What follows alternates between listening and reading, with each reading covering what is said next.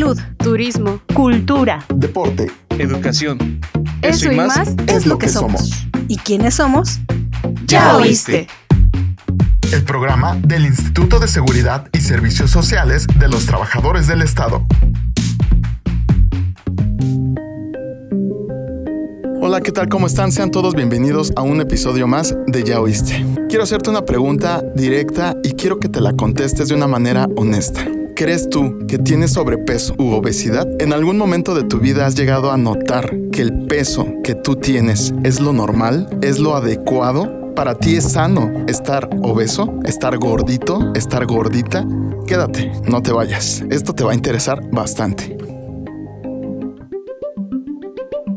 Hola, soy Claudia Mejía y hoy nos acompaña la nutrióloga Carla Araujo, que viene de la EDN de nuestra Escuela de Dietética y Nutrición. ¿Cómo estás, Carla? Muy bien, muchas gracias, gracias por la invitación. Bueno, en esta ocasión vamos a hablar de un programa que tiene el instituto que se llama Precio. Es el programa de prevención y regresión del sobrepeso y la obesidad. Desde un inicio, yo quiero saber, ¿la obesidad es una enfermedad? ¿Es un padecimiento? ¿Es algo muy obvio? Pero claro que se cura, pero bueno, cuéntanos. Pues ya está declarado por la Organización Mundial de la Salud que el sobrepeso y la obesidad es el quinto factor de riesgo de muertes a nivel mundial. De hecho, está especificado en varias encuestas ya eh, actuales que existen 2.8 millones de personas adultas con esta enfermedad. Ya es declarado algo de epidemia, entonces sí es una enfermedad, es algo que ya es preocupante a nivel mundial porque no solamente es esta enfermedad, sino vienen enfermedades que conlleva todo esto, que son por ejemplo cardiopatías, diabetes, hipertensión, etc. Entonces, estas enfermedades como tal son enfermedades que vienen desarrolladas eh, muy lentamente, pero sin embargo sí son enfermedades que nos llevan a la muerte. Anteriormente se decía que cuando uno es chiquito y eras gordito, se decía que era algo normal. Los abuelitos nos decían, ay, mi hijo está gordito, mi nieto está gordito, qué bueno, está sano. ¿En la actualidad se sigue pensando lo mismo? Claro, de hecho yo conozco muchas personas que te ven a lo mejor en tu peso normal o te ven un poco delgado y llegan a pensar que no estás bien o que no estás sano. Por ejemplo, o sea, tan solo en muchas familias mexicanas ven que bajas de peso y ya te dicen, oye, ¿qué te pasa? ¿No? ¿Qué estás enfermo? ¿Estás, ¿Estás enfermo? ¿Te pasa algo? Entonces, estamos ya normalizando esta enfermedad, estamos normalizando el sobrepeso, estamos eh, normalizando la obesidad y esto ya también es un problema psicológico. Bueno, ahorita yo me acordé que mi hermano le pasó lo mismo y mi abuelita le dijo, ay hijo, estás desnutrido. Abuelita, no, es que confunden mucho la nutrición con la malnutrición, con la desnutrición. Entonces ahí también hay mucha mala información. Claro, también, bueno, yo he tenido conocidos que ven a sus hijos comer papas, refrescos, muchas cosas de estas. Y la razón de los papás o la justificación, por así decirlo, de los papás es está creciendo, está creciendo y es para su buena alimentación. Por supuesto que no, esto no es una buena alimentación. Esto es llevar a, que el niño empiece a tener esto, esta progresión, este, estas enfermedades a un futuro, ¿no? Y como papás quizá no, los, no lo ven, no ven porque creen que el niño por hacer educación física en la escuela ya es una actividad física regular cuando en realidad no lo es. Y esta enfermedad es progresiva. Claro, o sea, viene desde la niñez, ¿no? Ahorita como lo comentabas. Puede que ya de adulto te dejes y, el, los godines que ahora son de que 8 o 10 horas sentados, pero desde niños también viene un problema. Es que claro, como tú lo comentas, no solamente es la mala alimentación, también es un factor de nula actividad física. Desde niños, ok, sí jugamos, pero ya lo vemos tan normal. O sea, hay papás que dicen, ok, está haciendo ejercicio en la escuela. Por ejemplo, en las clínicas nos llegan pacientes que dicen, ah, sí, hace una hora de educación física jueves y martes. Pero realmente no es solo eso, es que los niños regularmente tengan esta educación de estar moviéndose, de tener una eh, actividad física, no sé, llevarlos a fútbol, a natación, el llevarlos al parque a lo mejor una hora después de comer y que estén jugando, que estén brincando. Es importante también tener esta educación por parte de los papás, no solamente en la escuela. Creo que uno de los malos hábitos que se ha hecho últimamente en la actualidad es de que con tal de que el niño no esté dando lata, le compro este los videojuegos en casa, el celular, la tableta, la comida, el hot dog, las pizzas, hamburguesas, las papitas, los refrescos, los, los jugos con exceso de azúcar. Y uno piensa que es una, como tú lo comentabas al principio, ¿no? Uno piensa que es una correcta alimentación o porque con el simple hecho de que los niños estén consumiendo alimentos, piensa uno que ya se va a llenar y va a estar bien. Pero lo malo es de que todo ese tipo de alimento tarde o temprano va a traerle consecuencias. Y son hábitos que se van creando desde la niñez y como Claudia también decía ahorita de nosotros los godines, no las pasamos todo el tiempo sentados y que el cafecito y el refresco y las donas y que ya me dio la ansiedad, voy por unas papas y me la paso sentado ocho horas o más. Entonces el estar gordito no es nada, nada bueno. Nada saludable. Pero bueno, no es para criticar, digo. No, para nada. ¿no? El objetivo de este programa es para concientizar que es muy, muy importante darse cuenta del problema en que estamos arraigando ahorita, desde ahorita, ¿no? Y que necesitamos prevenir. Claro, y la prevención es eh, inicialmente empezar con hábitos saludables. Comer más saludable, evitar ir al súper y hacer como tal esta compra de refrescos, cereales con alto azúcar, papas, empezar a hacer elecciones más saludables y eso sería como el principal cambio que se tiene que hacer. El precio, bueno, este programa, ¿dónde está? ¿Está en todas las clínicas? Sí, está en todas las clínicas. Como tal, bueno, es un programa que brinda atención multidisciplinaria a todos los derechohabientes eh, del ISTE y bueno, es un programa que estamos incluidos tanto médicos como nutriólogos y también activadores físicos. ¿Es para todas las edades? Sí, para todas las edades. No hay como tal un, un rango de edad. Para todas las edades, tanto prevención como para la regresión de esta enfermedad. Si yo en algún momento como trabajador o derechohabiente o mi familia que es beneficiaria, ¿cuál es el proceso para llegar a esta área de precio? El proceso sería de primera instancia llegar a, con tu médico general. A él le puedes pedir como tal una interconsulta hacia nutrición. Eh, nosotros lo que hacemos en nutrición es hacer toda la historia clínica nutricia, qué es lo que se come regularmente, por ejemplo, el recordatorio de 24 horas, qué desayuna, qué come, qué cena, si tiene colaciones. Asimismo, saber si la persona hace actividad física, cuánta agua natural toma al día y asimismo pasamos a tomar medidas antropométricas, que sería toma de eh, circunferencia de cintura, toma de altura, de peso y ya sobre esto nosotros damos como el plan de alimentación. Para mejorar hábitos, es que creo que es un tema bien complicado porque es una disciplina que a veces uno dice, ay sí, lo voy a hacer, ¿no? Voy a seguir mi plan de alimentación y todo, pero no sé, pasa la mosca, pasa el fin de semana y ya, no lo hice. ¿Qué les dirías tú?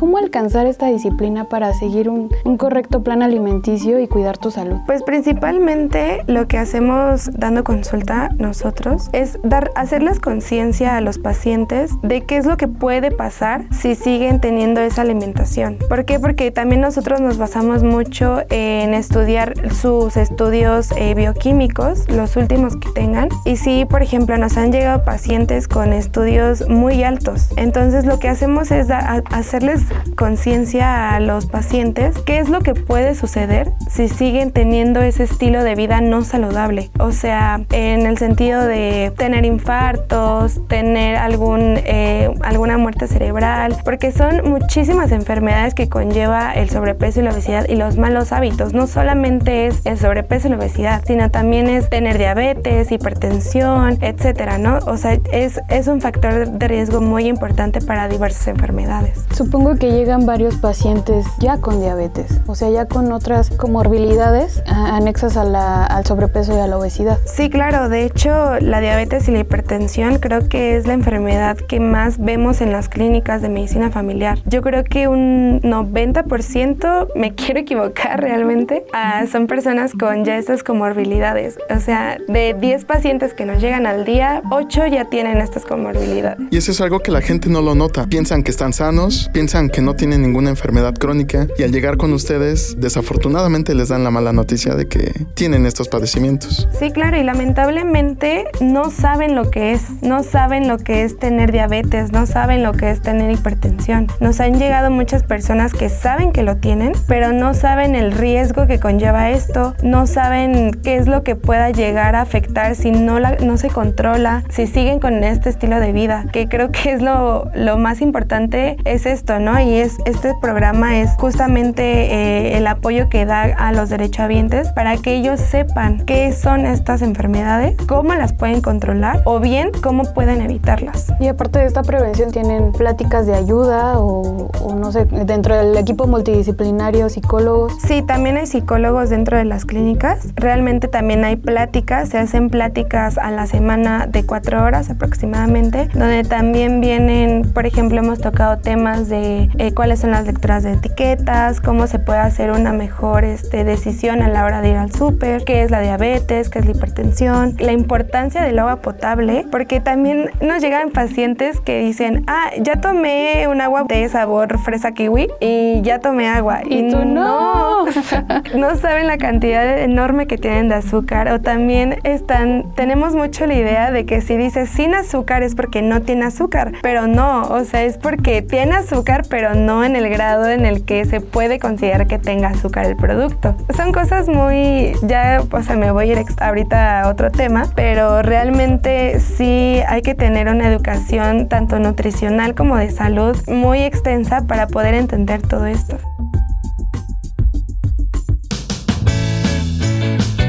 ¿Y tú? ¿Ya nos sigues en nuestras redes sociales oficiales? ¿Todavía no? Entonces, toma nota. Encuéntranos en Facebook, Twitter, Instagram, YouTube y TikTok. Estamos como ISTMX. Pero no te vayas, que esta entrevista continúa.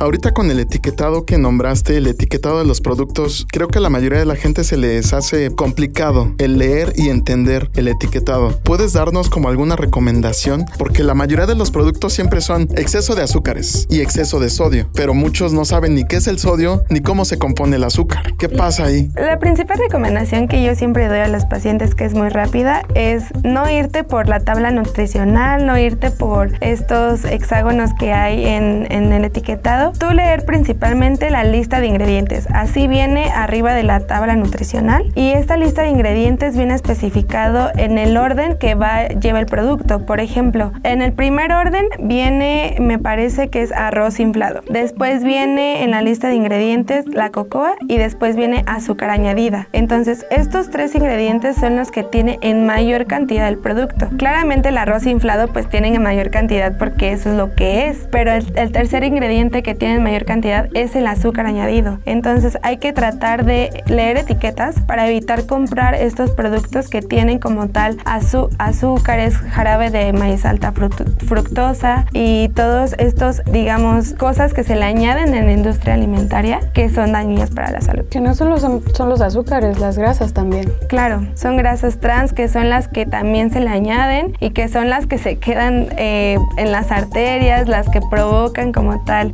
esto que ya venimos hablando, que es la hipertensión, el sobrepeso, la obesidad. Me voy a salir un poco de lo enfocado a que trata el, el programa, pero quisiera saber si también ustedes como nutriólogos dentro de este programa tratan a las personas que tienen otro tipo de enfermedades como la anorexia. Claro, de hecho en la clínica ahorita en donde estoy, sí nos han llegado muchos adolescentes, porque ni siquiera son personas ya adultas, son adolescentes que tienen trastornos de conducta alimentaria. Esto debido a que nos llegan, básicamente son niñas, que nos llegan diciendo, es que en la escuela me dicen que estoy gorda, es que en la escuela me dicen que me veo mal. Y no, los papás no tienen como esta eh, educación para poder apoyar a los, a los hijos. Llegan y, ah, es que mi hija dice que está gorda, este, dígale que no, que tiene que comer. No solamente es eso, es llevar un proceso, el cual también es parte tanto de un psicólogo como de los papás, como nosotros como nutriólogos. El poder llevar este proceso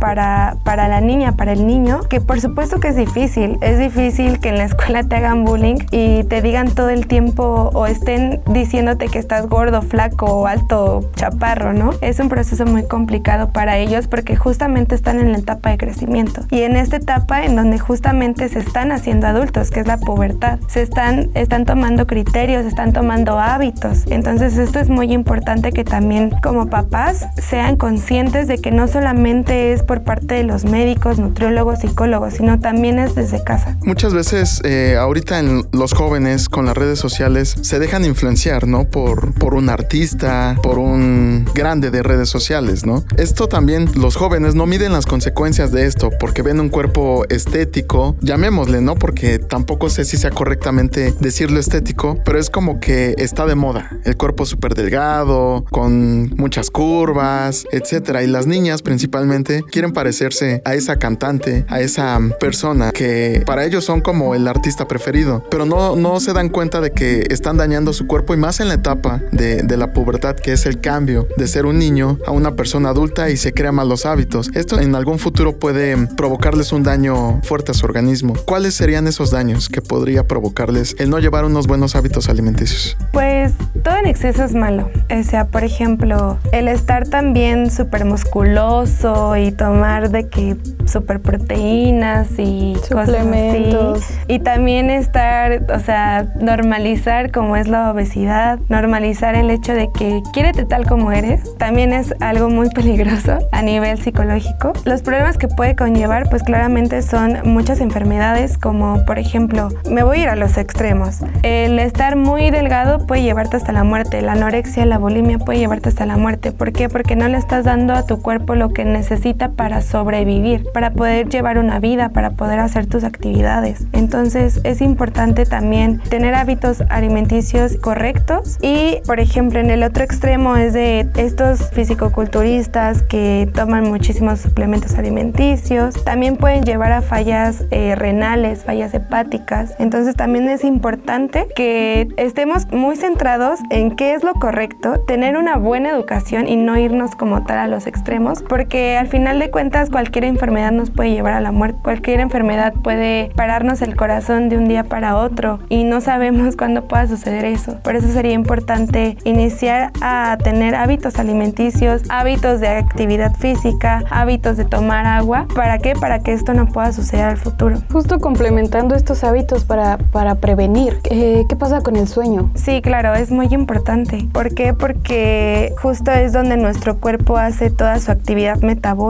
donde tenemos nosotros el descanso tanto mental, físico, los órganos eh, hacen como la depuración de todo esto. Digo, a mí me encanta despertarme todos los días porque me siento con una energía diferente, hasta el cuerpo se ve diferente, ¿no? El típico abdomen mañanero y nos vemos diferente, claro, o sea, nos vemos diferente. Entonces también por eso es tener justamente las horas de sueño adecuadas a la edad. ¿Cuáles serían esas horas? Un niño eh, aproximadamente son de 9 a 10 horas y en los adultos son de 6 a 8. Híjole, o sea, si Toño duerme 4 horas ya no quiero Algo decir la mal. palabra, pero Algo anda mal. Es muy difícil, es muy difícil tener hábitos saludables. O sea, nosotros que también estamos dentro del área de la salud, es difícil. ¿Por qué? Porque claro que a mí se me pueden antojar que las papas, ¿no? De la calle cuando voy caminando. Pero es que es Pero, pero es que es algo normal. claro, Es lo que dijiste, todo en exceso es malo. O sea, digo, de vez en cuando se pueden antojar unos tacos. Unos bien tacos ricos, con un refresco bien frío y es delicioso. El elote. Pero no del diario, ¿no? Hay gente que lo hace ya regularmente, o sea, por ejemplo, yo conozco personas que al día se toman 2, 3 litros y dices, oye, espera, o sea, está bien que se te antoje. Bueno, a mí, a mí no me gusta la coca, o sea, yo la detesto, en verdad. Pero hay gente que yo veo que se toma coca tras coca y yo digo, ¿cómo le hacen? ¿Cómo le hacen para que su cuerpo no se sienta mal? Se o sea, yo me tomo una chiquita y en verdad yo me siento de que fatal, es como de, siento que el azúcar ya se me elevó horrible y no sé cómo la gente puede aguantar tanta azúcar en su, en su cuerpo. O sea, yo por ejemplo cuando también, no sé, me llego a ir de y que no tengo como tal disponible agua natural tanto tiempo, sí, por supuesto que se me antoja que, eh, no sé, una piñita colada cuando te vas de vacaciones. Al día siguiente si- sientes tu cuerpo hinchado, lo sientes pesado, sientes cansancio. O sea, no solamente es la sensación que te deja todo el azúcar o, o todo esto que le añaden, ¿no? La industria, simplemente también es todo lo que siente tu cuerpo, lo resiente, porque dice, a ver, espérate, necesito un descanso y ya después seguimos. Pero es que es bien increíble que el cuerpo sea tan inteligente de avisarte, oye, te estás pasando, pero también que sea tan adaptativo. Claro. O sea, la gente que tiene una obesidad mórbida, su cuerpo ya se adaptó, su estómago, sus órganos, todo. Y entonces es bien, bien interesante eso. Y hasta ellos mismos, ¿no? Porque dicen estar como estoy es normal y la gente me ve normal, pero realmente no sabe lo que conlleva el estar con mucho sobrepeso o con sobrepeso. Aquí entra un punto donde lo hablábamos fuera del aire, de que se está normalizando la parte de la obesidad en redes sociales con las personas llamadas curvis. Tú como en la parte médica, ¿cómo definirías esta parte de autonombrarse curvy? Híjole, qué pregunta tan difícil. La verdad es que yo lo veo en redes sociales y me causa un coraje enorme porque justo he visto personas o mujeres, porque son las principales que se denominan así, que amate como, como estás, como, como te ves, como te sientes. Sí, es una, el amor propio es una parte muy importante para tener salud mental, para tener emociones normales y es una parte muy importante para estar bien eh, psicológicamente al día al día. Pero también tenemos que ver esta parte de mi salud física, no solamente la salud mental. O sea, sí estaba increíble que como mujeres, porque somos las que tenemos más este, este pensamiento de querer estar increíbles de cuerpo y el pelo y las uñas, las pestañas, todo. Pero también tenemos que ver más allá de eso, ¿no? No solamente es lo físico, sino qué le estás dando a entender a la gente, a las personas que te ven, porque hay muchos influencers que por supuesto tienen este tipo de, de comentarios en sus redes sociales y hablando justamente de los trastornos de conducta alimentaria en adolescentes, muchos adolescentes las siguen. Entonces, ¿cómo le puedes decir a un adolescente que se ame teniendo triglicéridos altos, que se ame teniendo colesterol alto, que se ame con prediabetes o con prehipertensión? Entonces, ¿por qué quieres normalizar esto? ¿Por qué el normalizar estar mal? O sea, y no solamente es como persona, ¿no? Sino también como, por ejemplo, institutos de la salud, también es una carga de dinero. O sea, también hay que verlo por esa parte, ¿no? O sea, así como nosotros como mexicanos siempre nos quejamos de que no hay medicinas, etcétera, pero es porque también nosotros como mexicanos no nos cuidamos, no tenemos esa conciencia de decir, no todo me lo puede dar el gobierno y la salud es muy cara, entonces hay que empezar a trabajarlo desde antes para no llegar a estos extremos de que ya necesitemos el seguro o necesitemos el medicamento o necesitemos el hospital como tal. Entonces esto sería también muy importante, que estas personas tengan la conciencia de que no solo es el físico, sino también lo interior, los órganos, nuestras arterias, nuestro corazón, nuestro estómago. O sea, son cosas que implican mucho el tener amor propio, ¿no? Porque el amor propio también es amarnos, querernos y cuidarnos. Es lo principal. Pero ser conscientes de lo que estás haciendo mal y de lo que te estás dejando de hacer para estar bien. Puedes escuchar este y todos nuestros episodios de forma gratuita en Spotify, Anchor, Google Podcast, Apple Music y ahora también en iHeartRadio. Encuéntranos como este podcast. Escúchanos donde quieras y cuando quieras. Doctora, ¿el programa precio es para las personas que lo utilizan, es permanente o hay un punto en el que dicen ya estás sano, ya estás dado de alta, terminamos con el tratamiento? Nosotros tenemos como tal ciertas consultas, no puede ser permanente porque hay un punto en esta regresión del sobrepeso y la obesidad donde ya se estancan, o sea, no puede haber tanto pérdida de peso porque también regresamos a lo mismo, los extremos también es peligroso, entonces sí hay unas ciertas consultas consultas donde nosotros vemos que ya hubo esta regresión, ya hubo estos cambios alimenticios. Digo, claramente nosotros no estamos tras el paciente viendo que sí está haciendo los cambios, pero nos damos cuenta, nos damos cuenta con sus estudios bioquímicos, nos damos cuenta con sus medidas antropométricas y ya es donde ahí nosotros damos como tal el alta. Oye, ¿tú has tenido casos de éxito? Bueno, es que quiero decir éxito porque realmente es un éxito el cambiar tus, tus costumbres, el cambiar tu, tus hábitos. Entonces, ¿has tenido casos casos de éxito? Sí, realmente se siente increíble como personal de la salud, como nutrióloga. Sí, te da mucho orgullo porque por supuesto que es muy difícil. He tenido pacientes que han mejorado no tanto su físico, sino también sus estudios de laboratorio. Los han mejorado increíblemente. Ellos llegan y dicen, tengo más energía, me siento mejor. Sí, el cambio es muy difícil porque sí se pueden sentir como en esta parte de me da ansiedad, me dan ganas de comer más, pero lo estoy logrando. Entonces, el ver que sí están haciendo la regresión, el ver que sus estudios de laboratorio están disminuyendo, es algo increíble. O sea, como personal de la salud es increíble y, la, y cuando a ellos les das la noticia de que sí ha habido cambios, de que sí se ve mejor, de que sí está mejor de salud, ellos ya desde ahí toman la iniciativa de hacerlo justamente permanentemente. O sea, el programa no es permanente, pero los, los cambios y los hábitos alimenticios son permanentes. Entonces sí hay muchas eh, historias que la verdad yo estoy muy orgullosa de esos pacientes porque se comprometen no solo con nosotros, sino con ellos, con sus familiares, porque no solamente es el cambio con ellos, sino también con su círculo familiar y es increíble verlos felices, verlos motivados, que es lo principal. Y ver tu cara de satisfacción ahorita es lo, lo, mejor. A mí me enoja mucho cuando dicen, ah, ya, deja de comer tortilla, deja de comer pan, deja de comer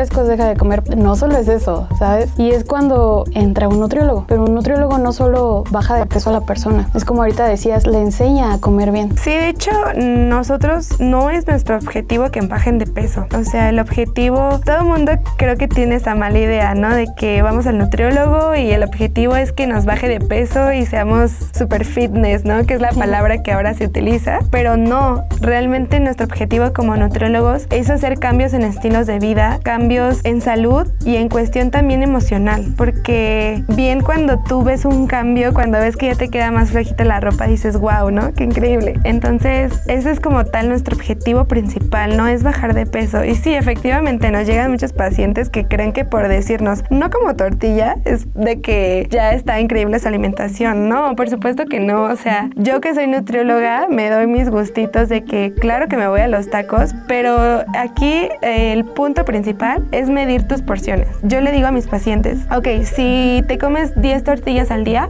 ahora cómete 8 y la próxima semana cómete 6 y después en tres semanas que sean 4 y así hasta que vayas bajando. No te las voy a quitar. ¿Por qué? Porque también es importante tener todos los grupos de alimentos en una comida, pero sí reducir las porciones y poco a poco, bien lo dijiste, el cuerpo eh, se adapta a lo que sea, se adapta y cuando el cuerpo ya está satisfecho, no hay más, o sea, hasta no sé si les ha llegado a pasar que, por ejemplo, yo luego voy al cine y que como palomitas y todo y llega un punto donde digo, oye, ya, o sea, ya mi cuerpo me dice, ya, o sea, ya, párale, ya hasta aquí, ¿no? Y ya no me permite comer más. Pues justo hablábamos con la maestra Pale en otro, en otro programa y hablábamos de esta parte de que peyorizamos mucho a los alimentos, o sea, los estigmatizamos tanto de que... Si es que siempre pensamos eso, ¿no? De que la tortilla, el pan, la concha, el café, el chocolate, el refresco, los jugos son malos. Y la doctora Pale decía, no, no son malos. Lo malo que hacemos nosotros es de que no nos comemos un solo pan, siempre nos comemos tres, un litrote de refresco, tu jugote así bien frío, grandote. Entonces, ese es el, el hábito que tenemos que cambiar. Me han llegado pacientes que en verdad, aunque no lo crean, se comen siete panes de dulces al día. O sea, siete, ocho, diez. En verdad, yo... ¿Y cómo le hacen? ¿Dónde les cabe tanto? No tengo idea. o sea, en verdad, el pan de dulce es riquísimo, por supuesto, pero, o sea, digo, yo me, no sé, o sea, muy así, de vez en cuando me como de que uno en el desayuno o uno en la cena, ¿no? Con tu cafecito, con tu chocolate. Ahora que se vino el pan de muerto, bueno, qué delicioso. Pero ya siete, o sea, dices, ¿qué onda? Pero deja de eso, no fue su única comida al día. Ah, sí, claro, por supuesto. También ahí viene el refresco y de que las galletitas. Me imagino sus siete, ocho panes y que en la tarde unas enchiladas verdes, pero no se come dos. Yo creo que su plato debe ser como de Cuatro, ocho, cinco. seis, ocho enchiladas y su refrescote, ¿no? Y en la noche para cenar otros cuatro panes. No, es un montón. Bueno, yo les digo por experiencia propia, sí se puede, sí se puede modificar hábitos, sí, sí, claro que sí, y, y en el primer día lo ves. O sea, en el primer día si tu alimentación es diferente, claro que con un proceso, o sea, poco a poco, se puede, se puede cambiar y te sientes bien, es lo que hablábamos ahorita. Quizás para muchos los resultados eh, los ven a largo plazo, pero ¿hay algún promedio de que la gente pueda notar un cambio verdadero en su cuerpo? No sé, 8, 15 días, un mes. Pues es que justamente lo, lo acabas de decir, a partir del primer día te sientes diferente. Cuando yo igual empecé a tener estos cambios de alimentación, porque claro que la carrera pues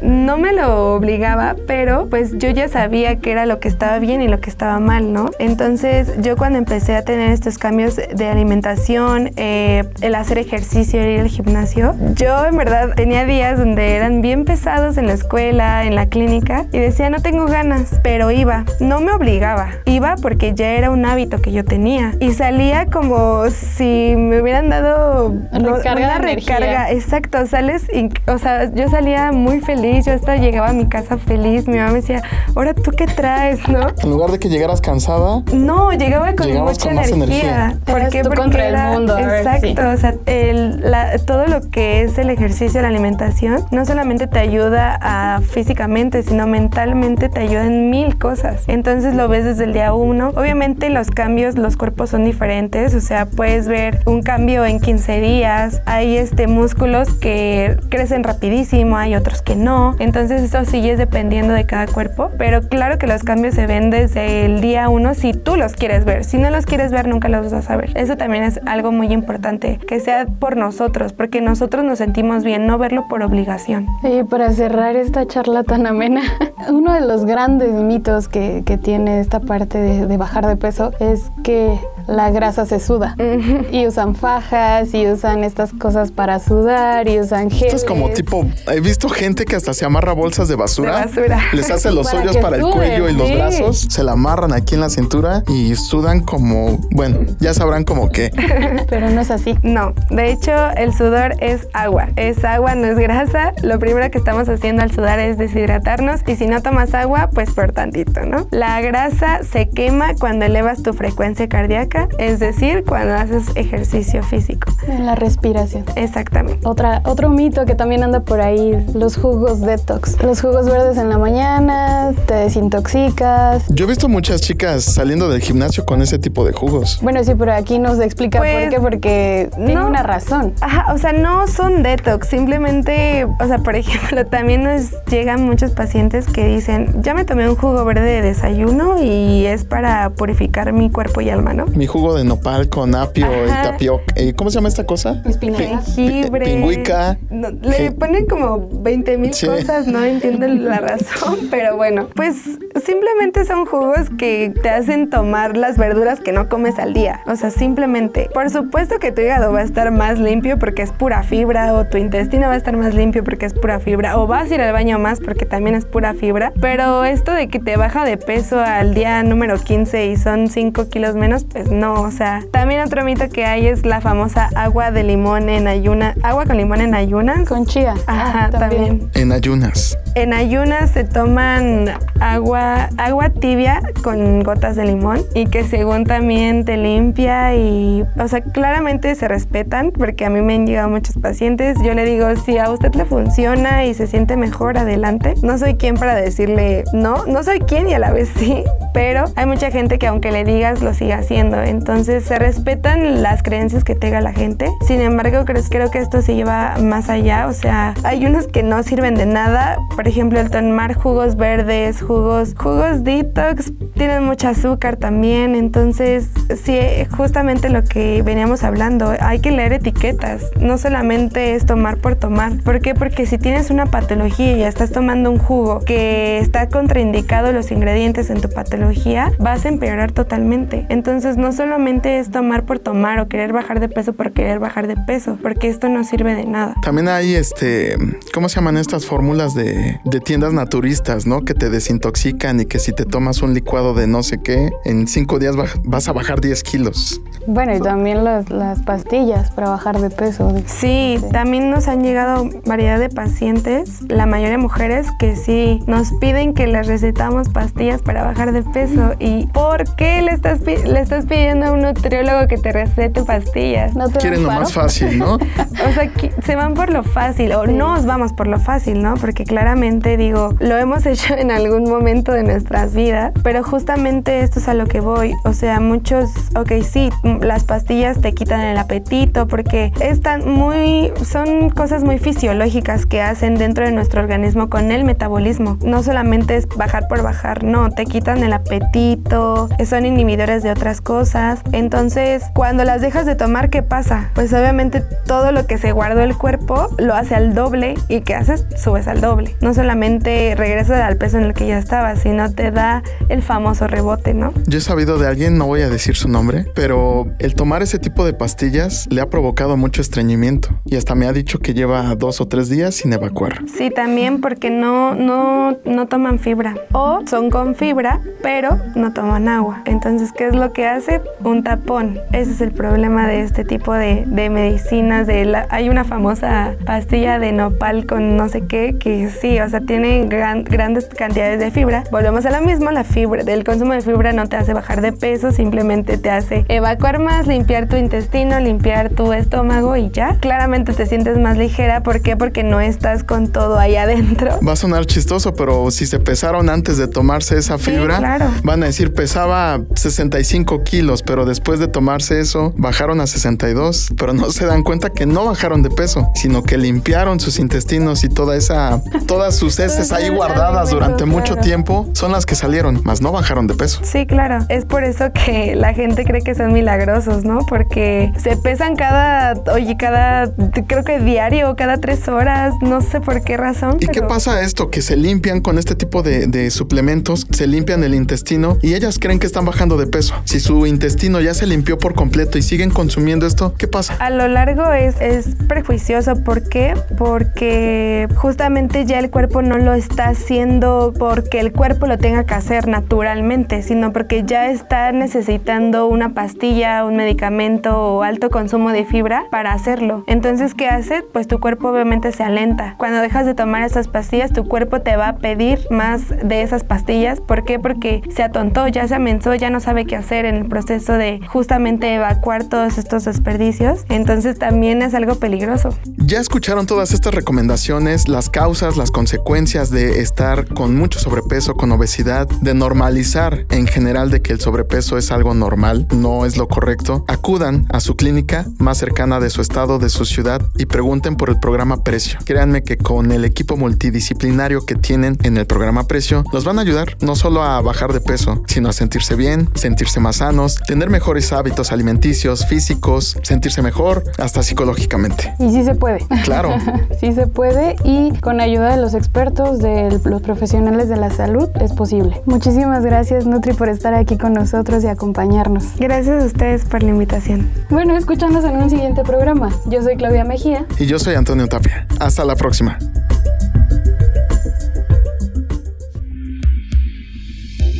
Este programa es realizado gracias a la colaboración de Ámbar Mora y Claudia Mejía en los micrófonos, Antonio Tapia en la producción, Cristian Ortiz y Ámbar Mora en la producción ejecutiva, en comunicación social, Alma Rosa Rivera, en la dirección general del ISTE, doctor Pedro Centeno.